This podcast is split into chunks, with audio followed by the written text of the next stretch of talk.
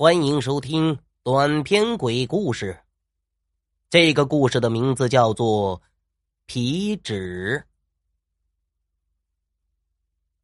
刘三是镇上小有名气的京剧角儿，他的勾脸技术得自一名不出山的高人指点。那高人只在天黑之后教刘三一些门道。白天时，刘三也想学着画，那人却说他的脸谱怕晒，见不得光。后来，那位高人想去别地旅游，便把余下的道具传给了他，唯有一只装满脸谱的箱子埋在了地里，让刘三半夜自己去取。刘三正在后台卸妆，听了消息，顾不得满脸油彩，就跑去挖。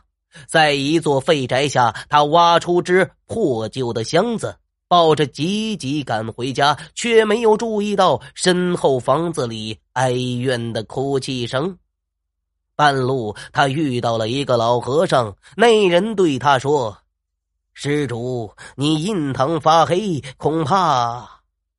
他白了一眼，说了句“没事儿”，脸谱的事儿，就着急走了。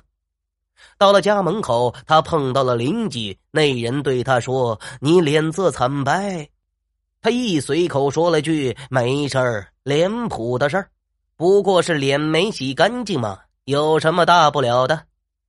这确实是脸谱的事儿啊！他在镜子前把一张张妖鬼的面具过瘾的戴了个遍。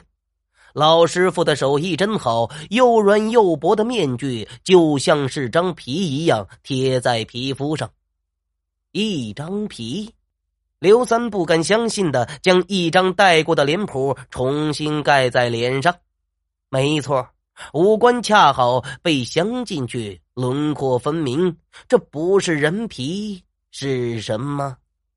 他惊恐的把脸上的那张皮扯下来，结果撕下来了两张完整的皮，新的一张脸谱又诞生了。